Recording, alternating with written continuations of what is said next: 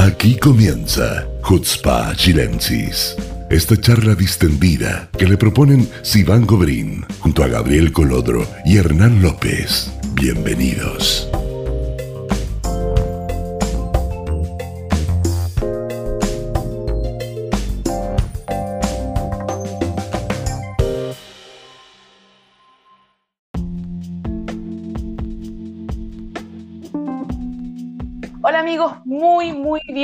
¿Cómo están? A un nuevo capítulo de Hutzpah Chilensis. Me soplan por acá que ya estamos en el capítulo 6. Y hoy día tenemos unos entrevistados de lujo. De verdad que les va a encantar. Antes de presentar a nuestros entrevistados, obviamente tengo que saludar a mis colegas porque si no se me ofenden. Hernán, Gabriel, ¿cómo están? ¿Cómo los trató la tormenta? ¿Cómo pasan el fin de semana? Bien. primero, bueno, dale. Dale nomás. que Hernán se acaba de despertar, entonces dale, despabilate, sí, pues, necesito hablar. Cuéntanos, cuéntanos. Eh, bien, pues por eso me había quedado dormido, porque llovió tanto, hacía tanto frío. Acá en el kibbutz llovió un montón. Estaba como atrincherado en mi casa, entonces por eso dormí mucho. Pero bien, lluvia siempre bendición. No, porque los... Mira, a mí se me... Era como una bomba en la cabeza. Gabriel, ¿cómo estuvo por Ramatgan la cosa? Bien, la verdad es que bien. Eh, llovió bastante, como en todo el país, me imagino. Eh, me mojé bastante sacando el perro. Esas son las aventuras del fin de semana. Bien. Aparte de eso, nada. qué emoción, qué emocionante. Bueno, yo sé que están todos ansiosos, no pueden esperar más. Tenemos invitados de lujo hoy día eh, no sé si ustedes se acuerdan que hace un par de meses atrás nos enteramos que hizo una familia de Chile, que el hijo tenía y todavía estaban en cuarentena en el hotel. Y a mí me bajó el espíritu de Idi Shemame. Le dije, no puede ser que este niño, el día de su bar mitzvah, no tenga ni un regalo, no puede ser, no puede ser. Entonces fue al que le mandamos los chocolates y que la familia está muy contenta, la familia Gitlitz. ¿Lo dije bien, Ariel? ¿Gitlitz? Sí, Sí, perfecto. Les quiero presentar a Ariel y a Susi, Ariel Gittritz, Susi Kardonsky, son los papás de Dror y ¿cómo se llama tu otro hijo, perdón? Uri. Y Uri, que llegaron hace muy poquito a Israel, están en el mercado de Ranana, pero ellos ya nos van a contar un poco más, nos van a contar experiencia. Eh, muy bienvenidos, muchas gracias por estar con nosotros hoy día. Eh, ¿Hace cuánto exactamente que llegaron? El 24 de agosto. 24 de agosto. ¿Y ahora dónde están viviendo? Cuéntenos un poco a dónde llegaron, eh, cómo ha sido el, aterrizaje en pandemia más encima. Bueno, fue todo un laberinto poder llegar a Israel, de salir de Chile. Todos los días nos decían, no, mañana, mañana, mañana, y así pasó dos meses. Pero una vez que nos subimos al avión, empezó la aventura recorrer eh, Brasil, Alemania, hasta que llegamos al aeropuerto en Israel y de ahí directo al hotel donde quedamos encerrados dos semanas. ¿Y cómo, cómo fue eso cuando, o sea, ustedes sabían que tenían que hacer cuarentena, pero ¿qué, se imaginaban? ¿Qué, ¿Qué, era lo que creían, lo que iban a llegar? Eh, ¿Cómo fue el tema de estar encerrados en la pieza sin poder salir? ¿Cómo se sintieron? bueno la verdad que ya veníamos con el famoso encierro en Santiago, que la verdad que se agudizó porque igual es complicado no poder salir del hotel teniendo una vista hermosa a la playa, viendo a la gente meterse a la playa. ¿Estaban en el hotel Dan? Sí. Ah, no tan terrible tampoco. No, bastante bueno. La verdad es que bastante bueno para descansar de todo el estrés que es la lía. Pero cuánto... O sea, el preparativo del viaje y todo eso. por ese lado, bastante agradecido. Eso te quería preguntar, ¿cuánto se demoraron en preparar todo esto? ¿Hace cuánto venían pensando en hacer realidad? ¿Fue una decisión de un momento a otro? ¿Lo venían pensando hace tiempo? ¿Qué dicen los niños? Mira, lo pensamos desde antes de casarnos, desde antes de conocernos. Ah, Y por uno y otro motivo, uno va aplazando, tiene a los papás vivos, gracias a Dios, y uno no los quiere dejar, pero cuando ya los niños empiezan a, a pedir irse, eh, después de, de, la embarrada en octubre, mi hijo mayor, el Uri, dijo, yo no quiero vivir más en Chile, Eh, Wow. No es lo que quiero para mis hijos y no me proyecto. Entonces, ¿Qué edad tiene? Israel, ¿ah? Tiene ¿Qué edad 16. tiene? 16. Ya quiere Entonces- tener hijos. ¿Ah? Ya quiere tener hijos.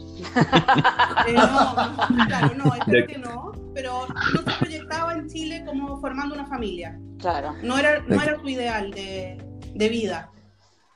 ¿Sabes qué? Pasa, pasa, ¿ah? yo creo que mm, e- es un, es un fenómeno normal, eh, quizá un poquito más temprano lo, lo- lo- lo del caso de tu hijo, pero te puedo decir por experiencia propia, por ejemplo, yo salí a los 23 años, eh, recién titulado, y, y es súper difícil, digamos, cuando, por ejemplo, en mi caso es un caso especial, yo empecé a llevarme a una familia muy joven. Eh, entonces, yo ya a los 23 años estaba casado, tenía una guagua de 6 meses. Entonces, pero igual, en el sentido de que. No, no, no, pero el, el- el punto es que, que es lo, prim- que es lo básico que necesitáis cuando tenéis una familia o sustento. Y aunque tengáis un título, aunque seáis profesional, eh, nadie te va a dar un. Es muy difícil encontrar un trabajo con un sueldo suficiente como para, digamos, solventar los gastos de una familia eh, a esa edad. Sí. Porque te piden demasiada experiencia para un puesto, digamos, que remunera de esa forma. Y es imposible, o sea, estáis recién titulado, lo que, a lo que podía aspirar, digamos, no es suficiente para, para los planes de vida de todo el mundo, ¿me entiendes? Entonces, eh, por lo menos en mi caso, esa fue una de las razones principales por la que hice realidad a esa edad. Y, y- calza un poco con lo que cuentas de, de tu hijo, porque, ¿verdad?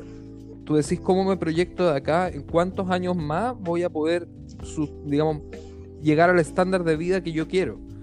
Igual no te olvides, sí, no te olvides, Gabriel, que ellos también, o sea, dijo que con todo el tema de, me imagino que influyó mucho todo el tema del estallido social y toda la, Exactamente, todo, Todo lo el que tema pasa. social y Mm. la revolución que hubo, o sea, que hay hasta el día de hoy, eso a él no le, no le pareció, dijo, mientras tanto yo estoy en mi burbuja, en Las Condes, estoy regio, eh, tengo mi grupo de amigos del hebreo y tengo, estoy bien, pero ¿y cuando salga a la universidad?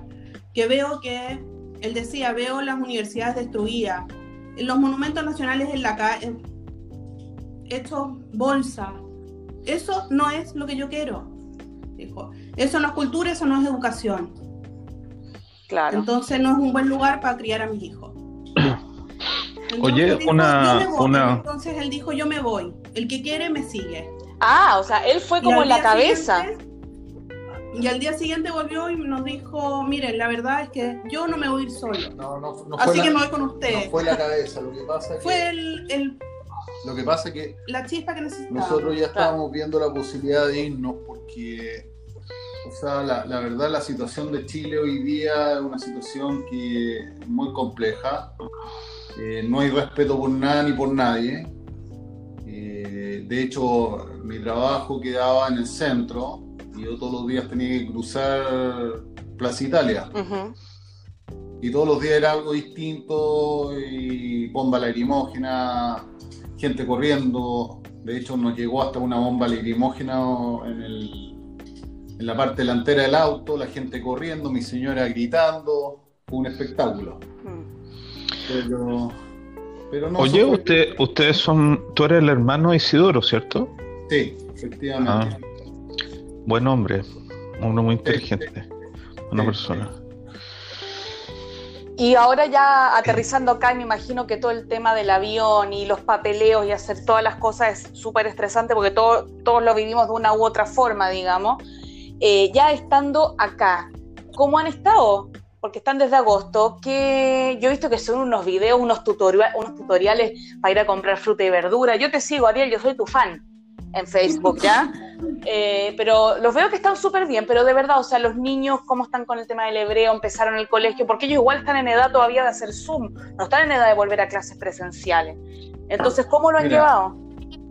Para ello, la verdad, ha sido, sobre todo para el DROR, ha sido un poco más difícil. Pero, como él dice, no le queda otra. Y está avanzando a poco. El Uri, bueno, el Uri ya se maneja al revés, al derecho, entre su inglés. eh, sale casi todos los días en su bicicleta. Lo pasa estupendo. Y bueno, nosotros con Susi nos hemos manejado bastante bien. eh, estamos haciendo el Ulpan todavía. Eh, la verdad, no, el Ulpan eh, para uno ya cuesta más. Y por Zoom cuesta el doble. Eh, claro, cuesta el doble. Eh, lo malo que uno, o sea, cuando decidimos hacer alianza, nos venimos justamente al mercado pensando que en el mercado íbamos a tener un poco de contención, un poco de. Un poco de clitá. Claro, pero la verdad que no, no hemos tenido En- nada, o sea, ha sido como arrendar, arrendar, Un departamento un poco más barato. claro, todo el resto lo hemos hecho nosotros, porque nos cuentan, porque nos dicen, Que no tienen ningún tipo de ayuda con los trámites, por ejemplo, deuda No, no. eso, ¿cómo pues? No, No. De mira, de parte del Mercas Clitá, nada. Que nosotros pensamos que para eso estaba el Mercas Clitá. Ujú. Pensamos, Mira, al menos eso, pensamos que ese era el objetivo de un Mercas Clitá. Mira, lo que pasa, voy a hacer un paréntesis chiquito. eh, como yo siempre, como mi rol es como dar los datos históricos. Yo ahí salí el año 98 Ujú. y eh, en esa época eh, era ya eh, el cambio general del modelo de la absorción. Primero porque en- en- eh, ya era el segundo gobierno de Netanyahu y Netanyahu llegó a la conclusión en esa época de que ya teníamos suficiente gente y que la alianza no era tan necesaria como antes. Entonces todo el modelo de apoyo al OLE cambió. De hecho, el sal clitá se redujo, pasó de ser eh, una canasta eh, eh, individual a ser, aparecieron las canastas familiares, que era un poco menos, se redujeron las ayudas directas y la cantidad de mercancías clitá en el país disminuyó y proyectos que habían para, de absorción como la Bait Rizona Moledet, que recibía gente en los kibbutzim, que era una forma muy buena de absorber, desaparecieron simplemente. Lo digo porque yo soy miembro de un kibutz y la gente siempre me pregunta, uy, ¿cómo se hace para llegar a un kibutz? Hoy día es prácticamente imposible hacer clita a un kibutz. No. Entonces, mira, si yo estoy de acuerdo Entonces, contigo, entonces, Sí, el- espera un segundo. Entonces, el, el- el rol del Estado disminuyó y se traspasó a, eh, a municipalidades. Se hizo lo que se llamó la absorción directa. Las municipalidades de Nazaret, de, Lo, de eh, Rambla, de Berseba eh, y de otras pequeñas ciudades, así que querían recibir más población, ofrecieron un programa que te daban un mes de arriendo gratis y tú llegabas y ellos abrían departamentos de asistencia a los OLIM que hacen eso que usted necesitaba, que le abren la cuenta, que le ayudan a conseguir esto, lo otro, pero un poco tirarte la piscina al tiro. Entonces, mucho más ruda la alianza de hoy día de la que era hace en el año 98. Y además coincidió, y con esto les doy de nuevo el pase, que en el día, en el 2019 y el 2020, ligado con lo que ustedes decían, con el estallido social y con la sensación de inseguridad que, que dio el avance del antisemitismo en Chile, la alianza chilena, que tradicionalmente era muy, muy, muy pequeña, te hablo de una, dos, tres personas al año, pasó a tener, entre el 19 y el 20, hay inscritas 71 personas para hacer alianza, entre familias, gente que viene a estudiar o gente que viene por cosas específicas, que significa un crecimiento explosivo de la alianza. Y eh, la- el sistema de alianza es mucho menos amable de lo que había antes. O sea, ahora por lo menos hay una salida aliada. Antes, en el 2018, no había salida aliada. Y el sistema se hacía a través del call center, que es una cosa bastante fría, bastante como poco, eh, poco Amigable. amigable y, el, y, y, las, y la contrapartida, que es cuando llega el OLE acá, eh, de que alguien lo ayuda y lo asiste, no existe. Entonces, una de las razones por las que nosotros propusimos el, el programa es porque nosotros, como AMUTA, como institución, recibimos muchas llamadas que nos dicen, oye, pucha, ustedes pueden ayudar o eh, me pueden ayudar directamente. eh, porque no existe una organización que ayude directamente a los olín chilenos en la clitá o en la absorción dentro de Israel. Como que tú llegáis acá y sálvese quien pueda. Y es- esa es la, bueno, esa es mi acotación del día. Gracias. A nosotros nos ha ayudado, a nosotros al menos nos ha ayudado eh, la OLEI, que gracias a Dios tiene oficina en el mercado. O sea, arrienda una oficina en el mercado. Mm. Y ella, la persona de la OLEI, Luli, que es un 7, maravillosa, es como que nos hubiesen puesto un ángel. Pero eso sería de parte del Mercasclita como Mercasclita, nada. No, lo que, lo que yo lo que yo digo es que no, yo no, no, que no se me entienda mal, yo no quiero que me agarren de la mano ni me lleven para acá ni nada, pero se necesita, la verdad, se necesita un poco de orientación para saber qué paso a seguir, porque uno llega a un, a un país nuevo y la verdad que con el poco idioma que uno habla eh, hay, muchos trámites que hacer, muchas cosas que hacer y realmente uno peca de, ignorante o porque me dijeron o porque esto, por lo otro y, particularmente en el mercado de, de Ranana tenemos el problema que no tampoco tenemos espacio espacio físico para, para desenvolvernos. ¿Qué quiere decir eso? Acá tienen arrendado, por ejemplo, para lo- los soldados o esta gente, estos mm, chicos que vienen de Rusia, Ucrania, Polonia, le arriendan los edificios, pero todos los espacios son para ellos. Entonces uno es re poco el espacio que tiene como Como para hacer vida social para, abajo, claro, como para interactuar con otros Olim. ¿Hay más latinos ahora ahí en el Mercasclita en Ranana? No, somos, en este momento yo diría que tenemos unas 20 personas. No, menos, menos. Son 12 personas. 15, 15 personas, perdón. Contando. Y cuando ustedes empezaron a hacer todos los trámites, por ejemplo, ¿no les dieron como un checklist de, oye, tienen que hacer A, B, C, D, Bituaj, Leumi, No, eh, No. nada de eso, nada de nada? No, nada. no, no. Nada. Wow. Mira, no les dan nada. Ahora, yo eh, fui voluntario acá cerca de la ciudad, la ciudad más cercana a mi kibutz se llama Ramla, que recibe muchos inmigrantes de, eh, latinos. Y yo fui voluntario harto tiempo y eh, asistía de la mano, como tú dices, y no hay que avergonzarse en pedir ayuda. Eh, yo llevaba a la gente a hacer tus trámites más simples, como simples, simples, como pedir la, no sé, la hora al médico para el hijo y acompañarlo a traducir en el médico. Yo iba porque si tú no hablas el idioma, tú necesitas eso. O la inscripción, acá hay monopolio, hay monopolio del, del- de todo, ¿cachai? Del, del seguro de salud, del banco, de dónde hay a comprar los muebles. Entonces siempre los Olim van a un solo lugar, un solo lugar. Y como que no les dan la opción de elegir, por lo tanto muchas veces los Olim toman decisiones económicas erradas porque nadie te explica que hay dos o tres opciones.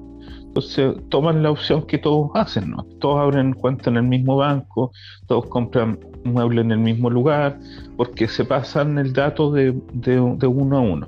Y no necesariamente eso es correcto. Yo me encontré muchas veces, por ejemplo, con el tema del teléfono, que es una necesidad vital para los LE, que llegan y toman contratos con las compañías telefónicas muy caros o se compran teléfonos muy caros o cosas así, que tú necesitas al principio todos los cheques para poder sobrevivir y la gente no lo asiste. Entonces yo cuando yo, yo creo efectivamente que hay que tomarnos de la mano y ayudar- ayudarnos en cada cosa pequeña al principio. Yo espero que este año nosotros seamos capaces de levantar algún tipo de, de- programa paralelo eh, para asistir a esta ola nueva de chilenos, porque es, absolutamente cierto que los chilenos estamos desvalidos eh, en realidad. Y es curioso porque la comunidad judía de Chile pues, porcentualmente es una de las comunidades que más dinero dona al Keren Ayesot de todas las comunidades del mundo. Pero toda la plata es al Keren Ayesot y cuando llegan acá, como, como dijimos, sálvese quien pueda. Y es, un- y es una cosa que hay que tratar, conversar. Lo importante del testimonio que dan, porque yo, yo espero que la gente entienda que es, es necesario levantar un, un sistema de apoyo. Sí. Mira, yo, yo la verdad que históricamente yo siempre he estado, bueno, en Chile involucrado, el Federación Sionista, el Cayenne, eh, instituciones de ayuda al colegio eh, y otras cosas más. También eh, todavía sigo siendo bombero, siempre ayudando. Y, la verdad que, como dices tú, yo creo que es importante, o sea, es importante eh, que sea la ciudad que sea, tener una red de contacto, eh, de, ayuda, pero te reitero, o sea, nosotros nos ha servido mucho en cierto modo el tener que hacer las cosas solo, porque bueno, hemos aprendido, hemos pedido ayuda también. eh, yo tuve la mala experiencia que tuve que llevar a mi hijo al, al médico y me tocó un médico que primera vez que me tocó una persona tan desagradable. Mm. El tipo no hablaba eh, otro idioma que no fuera hebreo. La, La mamá era argentina. la verdad que fue muy desagradable con el trato, pero logramos, logré sacar lo que yo necesitaba, pero no una experiencia que yo se la, se la Es se que la el tema, persona, el tema de los doctores con los hijos es terrible, porque no es que tú tratáis de entender 100% lo que te dicen y les preguntáis y les preguntáis, y hay algunos que no tienen ganas de explicarte, que quieren que te vayáis, como que te hacen sentir mal. Es que esa-. Sí, efectivamente. que eh, eh, eso fue lo que nos pasó. Sí. La verdad que con mi hijo, con el droll, con el chico que iba con un problema en la piel, fue muy, muy desagradable el tipo. Pucha. Eh, la verdad que primera vez que me tocaba, como te digo, lo digo abiertamente, primera vez que me toca una persona que ni siquiera trata de, de tener paciencia a escucharte. O sea, la verdad que yo he ido a otros lados, otros médicos, he ido a comprar. Todo el mundo tiene paciencia, se ríen con uno, te echan la talla. Pero este tipo fue, la verdad, que no vuelvo nunca más. O sea, Tú puedes cambiar de médico de familia, tienes la opción de cambiar de médico de familia. El, A los- A los tres meses, sí. No, pero tú puedes decir, mira, acá hay un problema idiomático, hay algún médico con que... ¿Qué tienen que Maccabi? ¿Tienen Maccabi ustedes? Sí, Sí, Ya, yo los voy a ayudar con eso. súper. Se pueden cambiar de cupad también. Nadie lo obliga aquí. Para, si Maccabi no les gusta, hay tres, cuatro cupos diferentes. Sí, sí, perfecto, sí, eso lo, lo tenemos claro. Lo que pasa es que Maccabi se adecuó a la- en Ranana, Maccabi tiene muchas Sí, es muy- es muy bueno. que Clarín. Claro, es más fácil que Clarín. Yo, lo yo, quería, yo quería hacer una acotación. Gabriel, ¿está ahí? hay- hay- hay varios Gabriel, temas. pensé que te había ido. Estoy, me escu- no, no estoy acá, estoy escuchando, estoy, estoy Está entretenido. sufriendo, está sufriendo un reconto con su, su Sí, sí, experiencia sí. negativa. No, mira, lo que, lo que quería decir en el fondo es que eh, por, por el tema del médico pesado, yo creo que hay un tema también de, de idiosincrasia israelí que a veces cuesta un poco entenderla. O sea, nosotros yo creo que yo, Sivan, Hernán, que llevamos más tiempo acá, hemos tenido más de alguna mala experiencia con alguien y hay un tema de, de, de, de, combos van y combos vienen, muchas veces en los diálogos. Entonces, si una persona que es muy eh, confrontacional o muy cerrada, eh, eh, eh, espera, digamos, ese, ese grito de vuelta, ¿cierto? Que, que- que es muy israelí, digamos. El tema de gritarle al tipo y enojarte con el doctor, cosa que uno como chileno no está acostumbrado a enojarse con las personas. No creáis. Por lo- bueno, ahora no sé, pero hace 10 años por lo menos no me tocó. Al menos yo ya me peleé con la, con la doctora de. Lo que pasa es que sabes que la- los, los médicos acá tienen so- son funcionan de otra manera. Primero está el, el sistema de médico de familia, que tiene un médico de cabecera que él te atiende. Ahora, ellos lo que trabajan, eh, si tú te, vi- te fijas, básicamente funcionan frente al computador. Te mandan a hacer exámenes, te preguntan dos cosas, lo anotan, son como un funcionario Mm. y después te mandan a hacer exámenes y después volver. Tienen como dos minutos promedio. Sí, pero depende del doctor, Hernán, porque mi doctor es a toda raja y, nunca, y siempre, o sea, me he quedado conversando con él siempre. De hecho, les quería decir, Por eso es que generalmente tiene que ver con que tiene una, Por un eso, país hay una- yo, tenía hay un un- doctor, yo tenía un doctor brasileño que puta, el weón tenía que decirle, oye, puedes parar de hablar porque claro, ya como 15 minutos no... No, pero escucha. no- hay una, les voy a pasar el dato, les voy a conseguir el número, hay una doctora de, ca- de familia venezolana, súper amorosa, en Ah, Rananá. Los sudamericanos son Ah, más ya sé violas. quién es. Eh. Sí, Ya, súper. No, esa es la que voy a llamar. esta Ella, Que nos queremos cambiar con ella ella. es eh, la mejor amiga, vive en Farsaba y es pediatra. Así que, bueno, ahí Ah, les paso el dato. Sí, pues los, los sudamericanos son más buena onda y además que son buenos médicos. Los Sí. médicos chilenos, por ejemplo, los pediatras chilenos son los mejores. Son más viejos, pero son lo mismo, son buenos. ¿Y hay? Sí, Pediatra, mira, no, pasa que yo no te puedo, no te voy a mandar una pediatra en Farsaba, pues si es ridículo. Seguro tenéis que tener pediatras en Ranana, pero No te, no te preocupes que ya fuimos a Udallarón, a Tel Aviv, Ya hemos recorrido todo. en busca de doctores. bueno, después, después por interno les voy a pasar un par de datos entonces. Súper. Súper. Yo tengo una duda. ¿Ustedes le- les ofrecieron llegar a Ranana o ustedes quisieron llegar a No. Hicimos. La verdad es que te vuelvo a decir, lo que pasa es que yo ya tenía el dato de... mu- Normalmente los latinos los mandan a Bercheva. Que es como, que es como un castigo, es como un castigo. no Fome, qué po, los mandan a- a ver. No, un lugar que no, no hay, tra- no hay trabajo, un lugar feo, un lugar súper inhóspito. claro, entonces yo, yo dije que no. Entonces yo había escuchado a Ranana. La verdad que yo no tengo... La ciudad de Ranana me Es la raja. o sea, una ciudad que se, se acomoda a mi...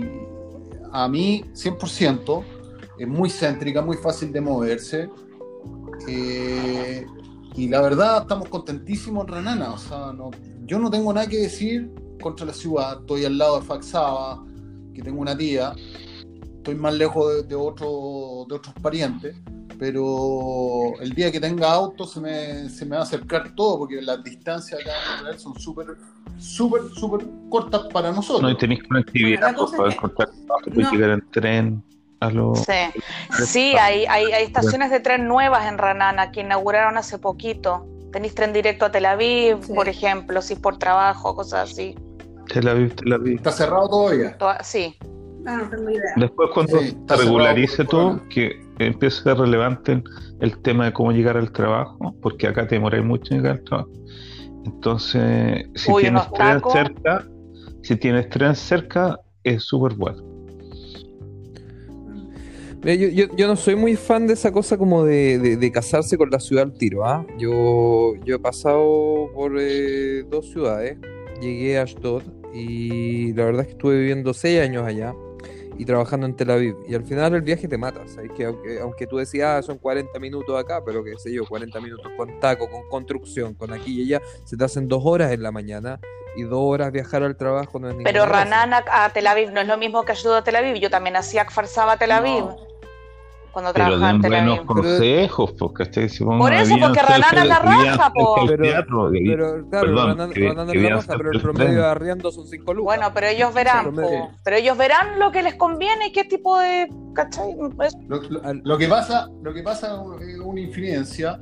eh, por los chicos, el colegio están fascinados y la verdad que ya me pusieron la pistola a los Te- dos que no se quieren cambiar de ciudad. Ah, pero que están yendo al colegio menos- presencial, no.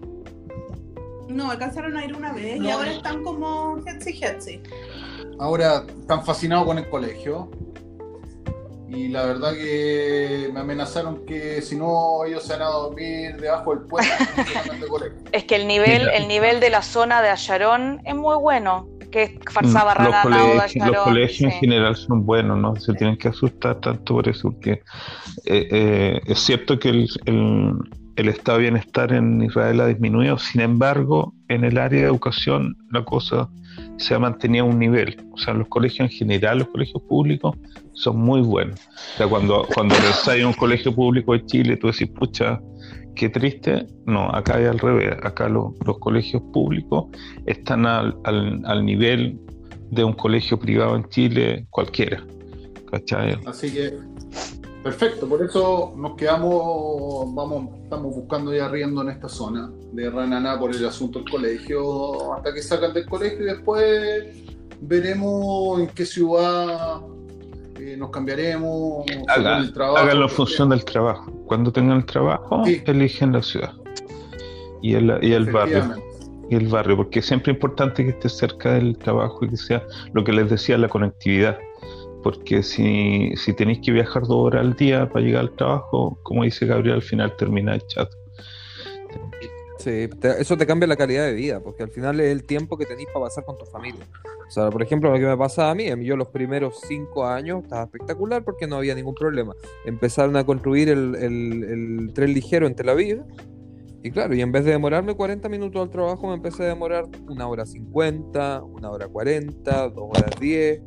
Y claro, o sea, llegar a tu casa en vez de a las 7 de la tarde, llegar a las 8 y media, 9, no es lo mismo. No, de todas maneras. Pero bueno, es que la realidad, digamos, que yo vengo, que yo más o menos me demoraba, desde- después de octubre, me demoraba dos horas de ida, dos horas de vuelta al trabajo,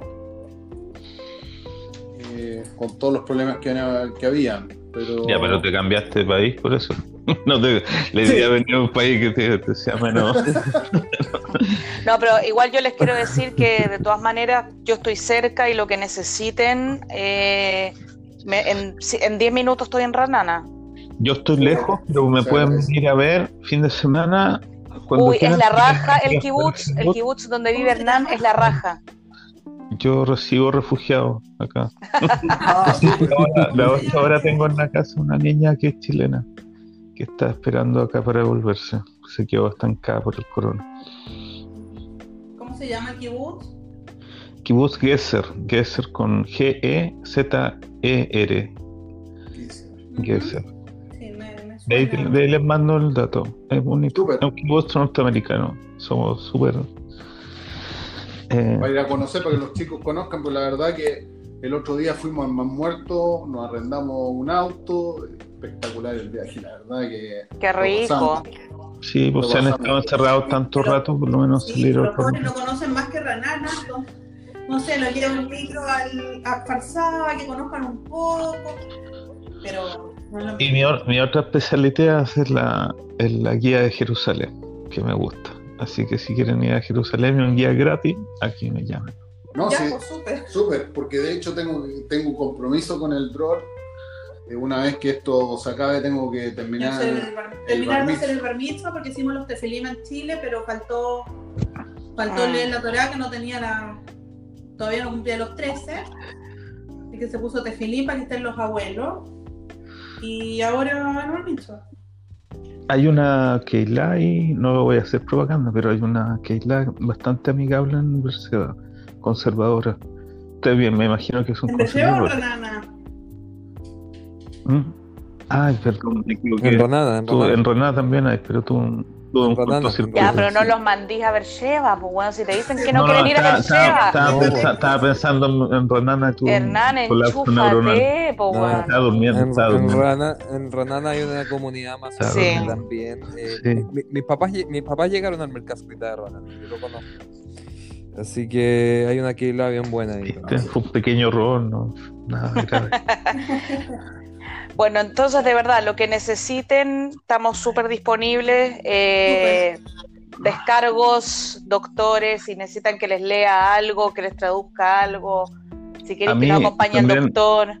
Les mando los datos como quieran. Porque yo igual soy bien. eh, eh, soy admirador de Isidoro, nos llamo muy bien. Así que para mí lo recibo como, como una familia lejana.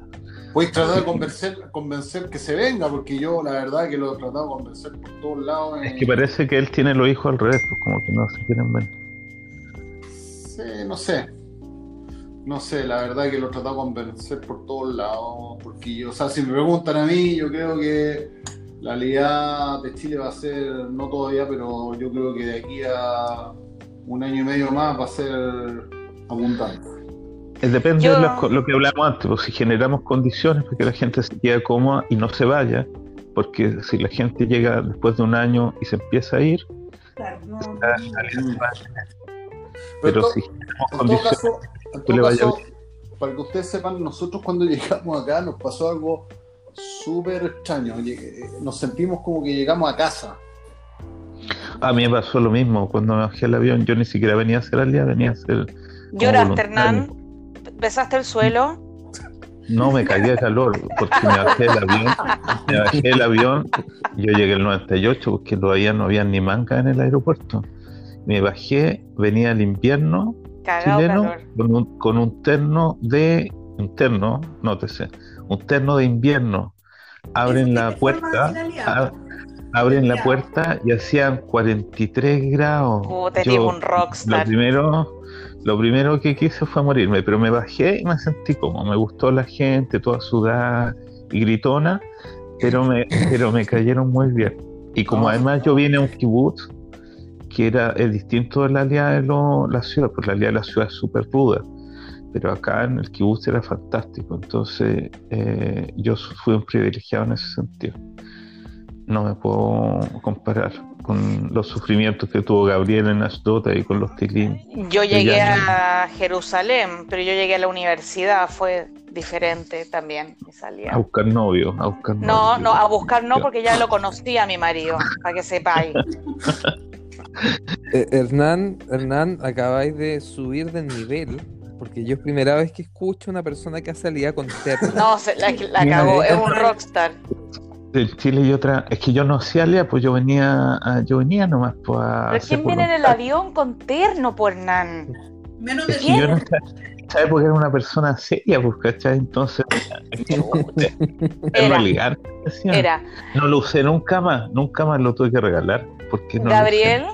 Gabriel, ¿queréis decirle algo más a los invitados Sí. antes, antes que cerremos la conversación? Porque Hernán, no sé qué le pasó hoy día, la, la- la siesta le hizo bien. No, Así.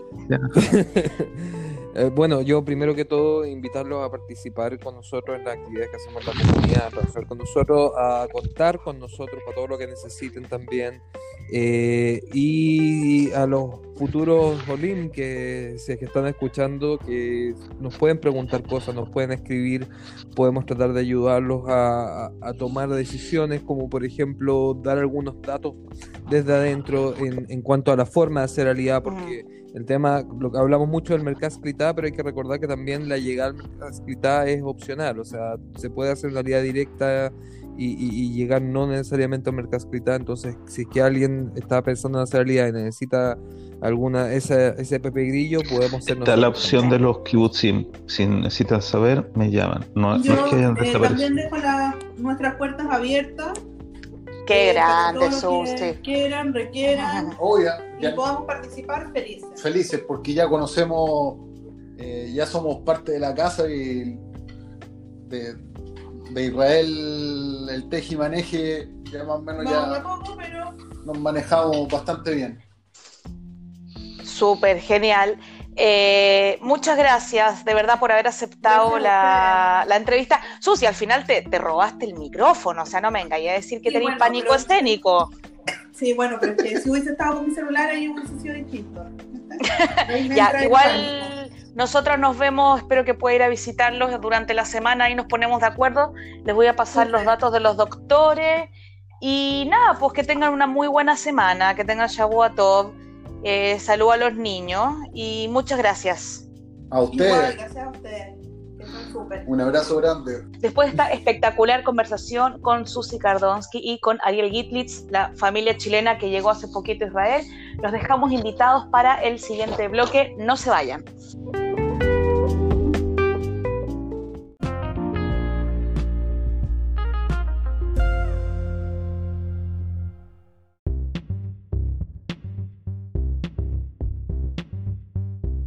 Hola amigos, muy bienvenidos a este segundo bloque de Jutzpa Chilensis. Tenemos un tema súper interesante para tratar hoy, que es la eh, reanudación de relaciones eh, del Tratado de Seguridad que tenemos, que tiene Israel con los palestinos. Y para eso Gabriel, el gurú, el mentor, el que más sabe de este tema, por Rasputín. favor, ilumínanos. Rasputin, no, no, la verdad es que no soy ningún gurú ni mentor, pero yo creo que es algo que vale la pena conversarlo, porque hay que entender que desde hace seis meses los palestinos eh, cometieron, empezaron una especie de auto boicot, donde ellos se separan y rompen todos los acuerdos de seguridad y los acuerdos de relación civil y los acuerdos que implican que ellos reciban el pago de impuestos. Hay que recordar que hace solo un par de meses ellos estaban pidiéndole préstamos a Qatar para solventar su situación económica porque ellos mismos rechazaban recibir el dinero de los impuestos que recolecta Israel para ellos, que es una cosa que se acordó en los acuerdos de Oslo, o sea, una cosa que está firmada, fue firmada en su momento para Rafat y Rabin y ha seguido hasta el día de hoy. Eh, y bueno, ellos durante un periodo de seis meses eh, renunciaron a recibir eh, tanto esta cantidad de dinero que corresponde al 80% del presupuesto mensual de los palestinos. No estamos hablando de algo menor. Con, con, varias excusas que vimos entre medio. Uno fue el anuncio de anexión, otro, como lo dijo el embajador de Palestina en Chile, porque Israel estaba prohibiendo que se pagaran los sueldos a los terroristas cuando dijo que eran los mejores de ellos, ¿se sí, acuerdan? Sí, terrible, una eh, sanción tremenda. terrible. bueno, el, tema es que ellos mismos estaban renunciando a recibir su dinero en base a esto. Y ahora, después de que pasó todo esto, de que nunca se habló de anexión en el, Parlamento israelí, nunca se concretó más allá un anuncio de la prensa de Netanyahu cuando era eh, candidato todavía en una de las tres elecciones que tuvimos el año pasado. Eh, ahora dicen, bueno, ahora, eh, bueno, ahora sí queremos, ahora queremos nuestra plata, ahora queremos reanudar la coordinación de seguridad, queremos eh, reanudar todos los tratados civiles, porque hay que entender que esto, esto afecta mucho más a los palestinos que a Israel. O sea, al romper estos acuerdos civiles, por ejemplo, los, los palestinos que necesitaban tratamientos médicos que no se pueden realizar en los hospitales de la autoridad palestina, entraban a Israel a ser tratados solamente por estos acuerdos. Y al, ellos romperlo, no, no estaba llegando ninguno. Entonces, eh, por eso yo lo denomino un auto boicot. En el fondo, ellos se privaron de ciertas cosas para evitarle al mundo mm, más o menos. yo lo veo un poco distinto, porque el, la autoridad palestina y jamás en particular hay que siempre recordar que a pesar de que en Chile se entiende que son uno, en realidad son dos. Eh, son dos administraciones que no necesariamente hablan el mismo lenguaje siempre. Y ambos, y en particular Gaza, estaban quebrados económicamente hace mucho tiempo eh, por diferentes razones que no, no, no sería largo detallar. Eh, y había una presión muy fuerte por lo mismo. O sea, por dar un ejemplo solamente, en estos llamados que hace regularmente el gobierno de Hamas a protestar en la, en la frontera con Israel, siempre culpando a Israel de su situación, ya prácticamente no estaba llegando gente de forma voluntaria. La, la gente estaba agotada, ya decía, basta esta cuestión, entremos en otro proceso en que podamos vivir normalmente, o sea, que podamos trabajar y comer todos los días. Entonces, ante ese escenario, eh, se dieron dos situaciones, que primero tenían miedo de perder el poder, de que surgiera un movimiento espontáneo contra ellos mismos. Eh, ya desde el 2018, lo comentamos la vez anterior, estaban ejerciendo represión masiva contra su propia población. Entonces, el hecho de perder la opción esta de echarle la culpa eternamente a Israel implicaba ellos asumir la responsabilidad y nadie quería hacer eso. Eh, y por otro lado, en los convenios que tenían sobre seguridad en específico con, el, con la policía israelí, que le habían generado eh, beneficio a ellos, hay que decirlo, en términos de que habían eh, profesionalizado la policía que les permite, que a, su vez les permitía mantener control sobre la sociedad. Em, se había vuelto un arma de doble filo porque la sociedad lo veía como una forma de cooperación hacia los israelíes, como, como los grupos de extrema como el yihad o el ISIS habían crecido tanto en, en, en Ramallah como en Gaza, tenían miedo de que ellos usaran esto, este argumento y, ah, hicieran algún tipo de autogolpe o algún tipo de situación violenta que eh, le hiciera perder el poder. Y eh, se la jugaron el todo por el todo. Eh, después de la, del anuncio de Trump, que los ponía contra la pared, dijeron, ya, bueno, entonces si así, juguémoslo a la extrema. Y eso es lo que hicieron. Ahora, si no lo hacían, ¿cuál era la opción? Que de todas maneras iban a tener que hacerse cargo del muerto, eh, de la crisis económica profunda y de la crisis social. Entonces, por lo menos en esta jugada tenían la opción de decir Israel es el culpable. Esa es mi lectura del asunto. Qué fome. Yo creo que hay, hay, más, hay, más, hay más aristas, yo creo, en esto, porque uno también está el tema de, de la reciente elección de Biden, que les da una especie de respiro, en, al menos eh, eh, desde algún plano astral a ellos, pueden ver que, prefieren obviamente a Biden que a Trump. Bueno, eh, la, la, autoridad palestina que tenía la esperanza de volver a, que, de que Estados Unidos volviera a aportar a la, a la Organización para Refugiados y el flujo de dinero y de ayuda desde allá hacia Palestina eh, volviera, que es muy importante para mantener el sistema de educación, los colegios y en, el sistema sanitario. estamos hablando casi de un billón de dólares. Pero ya dijeron, ya dijeron que lo iban a hacer, ¿no? Dijeron, pues, pero tienen que implementarlo. Entonces, eh, si lo hacen, para ello es una solución. Eh, pero está el tema este también de Gabriel, lo, del BDS, ¿no? Sí, pero mira, antes, de eso, es que yo, creo que este tema tiene muchas aristas que son importantes. También hay que, hay que considerar que esta decisión de los palestinos de retomar el tema eh, tiene que ver también con los acuerdos firmados con Emiratos Árabes. O sea, hay que entender que el, acuerdo que firmó Israel con los Emiratos Árabes está condicionado la renuncia a eh, algún plan, a la construcción y a la anexión. Entonces, ¿Y, por qué digo que tiene que ver? Porque al mismo tiempo que los palestinos levantan esta, esta pausa en las relaciones, eh, restablecen sus embajadores en Emiratos Árabes, en Bahrein y en Sudán, que mm. los habían retirado. O sea, entonces hay una relación, eh, hay una relación entre, entre los acuerdos firmados. No, y hay una aceptación, y hay una aceptación por parte de los palestinos a la normalización de relaciones que tiene Israel con estos países al devolver los embajadores también, creo yo. exactamente, eh, eh, pues por eso digo, un paquete muy grande junto de una. O sea, uno es el tema económico, otros son los acuerdos civiles, que, que lo que mencionaba antes, que permiten, digamos, acciones que, que antes eran, digamos, acordadas desde los acuerdos de Oslo, que entren gente con enfermedades graves. Eso también estoy seguro que estás Estuvo suspendida por seis meses. Eh, estaba suspendido. Está, Solo Erecat. Por seis meses. Solo Erecat entró. Todo el tiempo. Solo Erecat. Solo Erecat entró. O sea, es todo un. Es como bajar, es como eh, agachar un poco el moño, ¿o no? Un poco Un poco, sí, bastante. O sea, por eso yo creo que, es importante.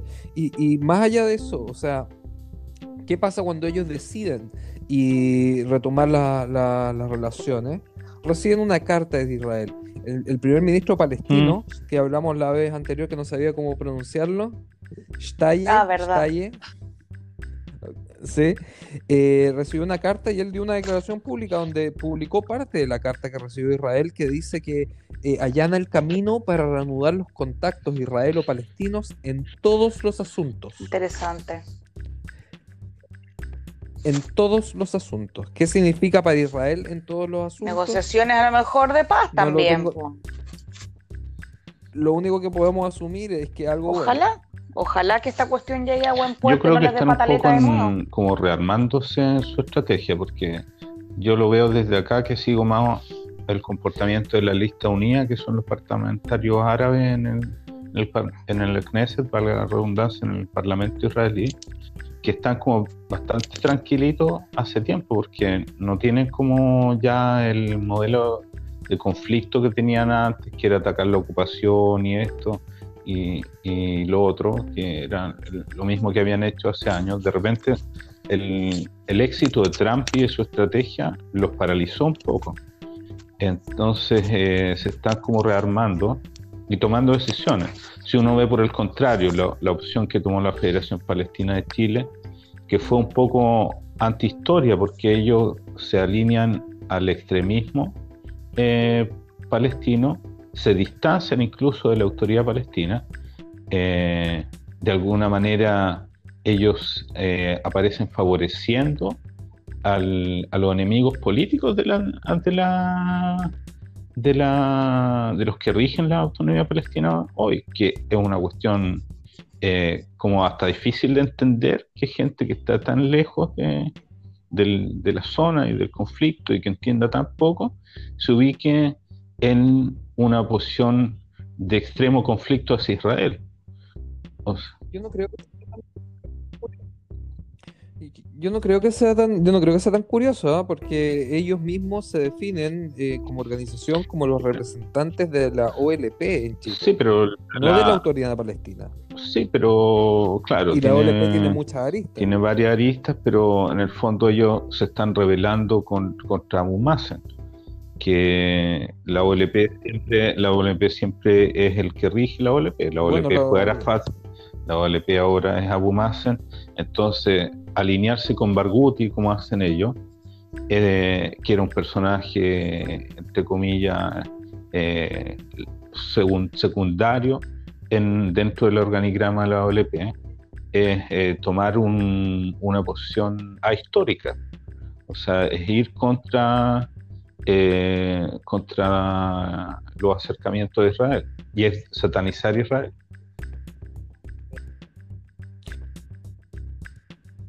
Yo, yo la otra vez escuchaba dentro de mis mambos místicos que me pego escuchando a esta gente, eh, escuchaba a Noar Magluf, el director ejecutivo de la Federación Palestina, que decía que ellos, como, como mencionaba, ellos representan a la OLP y el objetivo de ellos es el desarme de la eh, autoridad palestina. Ellos están absolutamente contra los acuerdos de Oslo, dicen que hay que terminar con los acuerdos de Oslo y que lo que, lo que ellos buscan hacer es reestructurar la OLP y desarmar la autoridad palestina y, llamar elecciones. Eso?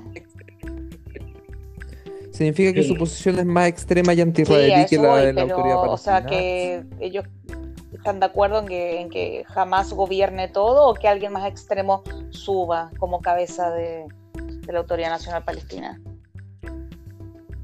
Bueno, hasta ahora no sé si jamás específicamente, pero o sea, en cuanto a, lo que a la sensación que transmiten este tipo de cosas y cómo las han planteado, por ejemplo, esta retomación de, relaciones entre eh, la autoridad palestina e Israel, eh, ya la condenó jamás, la condenó la yihad islámica y lo que se transmite, por lo menos de lo que va publicando la Federación Palestina, están por la misma línea. O sea, ellos no están a favor de que hayan relaciones con Israel, aunque beneficie a los ciudadanos civiles palestinos. Claro.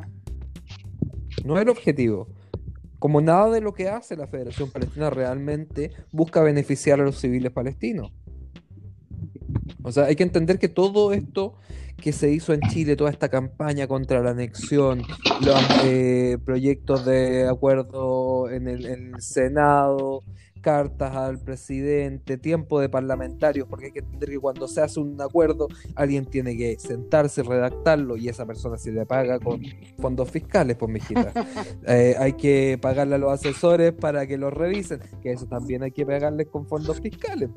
Hay que llamar a sesión, que una sesión del Congreso se puede traducir en pesos chilenos, porque es el tiempo remunerado de cada uno de los parlamentarios, más sus asesores, más aquí, más allá. Y todo eso que se invirtió en Chile para pedirle a Piñera que apruebe una ley BDS en respuesta a la, a, la promesa de anexión de Dañauda hace más de un año y medio, hoy día no vale absolutamente nada y los palestinos claro, o sea, no vale nada. como que tú piensas que el objetivo de ellos era hacer una Palestina libre y mejor pero, pero lo que vale para ello, que es mi teoría en la que yo vuelvo una y otra vez, que en realidad la estrategia que ellos toman es una estrategia para formar eh, un grupo de poder local que eh, apoye eh, sus pretensiones locales. Y eso uno lo puede ver, o sea, cómo ellos se han perspectivado hoy día con precandidatos presidenciales, parlamentarios, ahora para la constituyente, cómo ellos van aparecen frente a la sociedad israelí, perdón, ante la sociedad chilena, tiene que ver un poco con que ellos de manera paralela siempre se mantienen unidos y transversales frente a lo que ocurre en Chile. ¿Por qué? Porque son palestinos. O sea, el hecho de que Chaín, Jadwe, Salle y, otros candidatos de, que eventualmente puedan aparecer dentro de la derecha sean todos eh, amiguis y funcionen todos en el mismo sentido de apoyarse uno a otro en sus pretensiones de poder, tiene que ver con esta, este mito autofundante de que todos son palestinos. Eh, esa eh, es la explicación, yo creo, que tiene todo este asunto. Ah. Yo también estoy de acuerdo en tu teoría, yo te apoyo. Sí, pero tú me apoyas. creo que en algún momento va a ser más que evidente. gracias. Eh, te Eh, apoyo.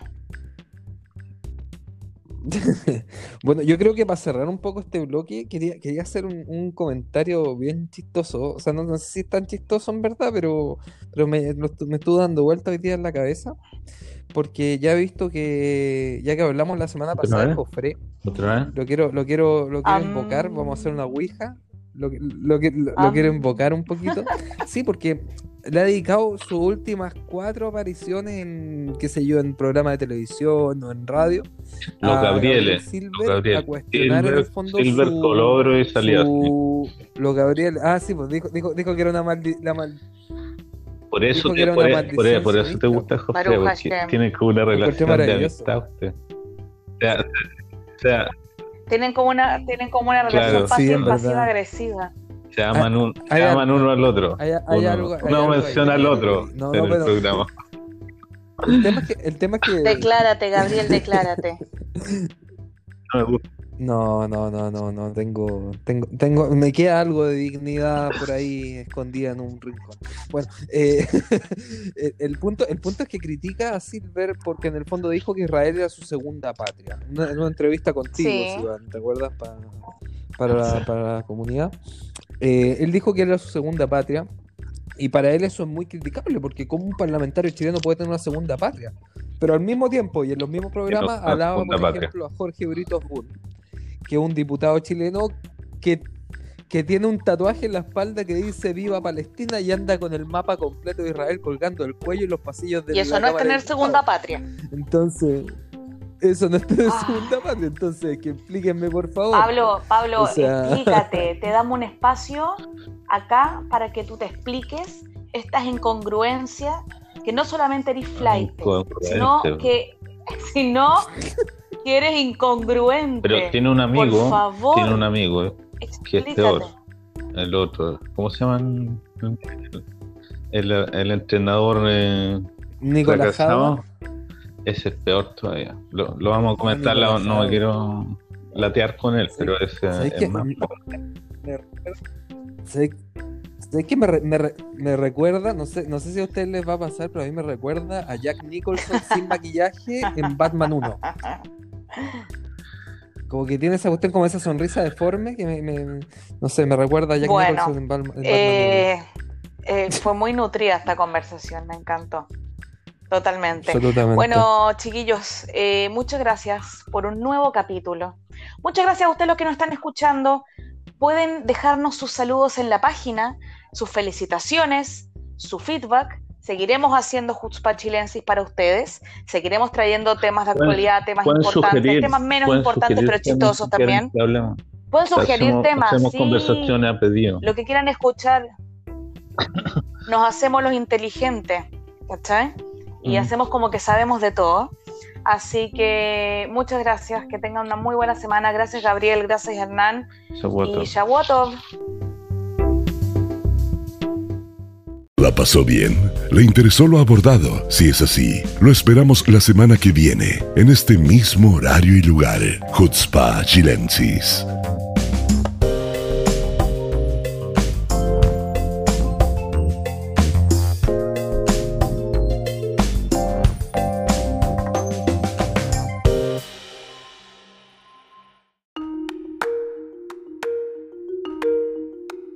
Las declaraciones emitidas son responsabilidad exclusiva de quienes las emiten y no representan el pensamiento de ninguna organización o gobierno.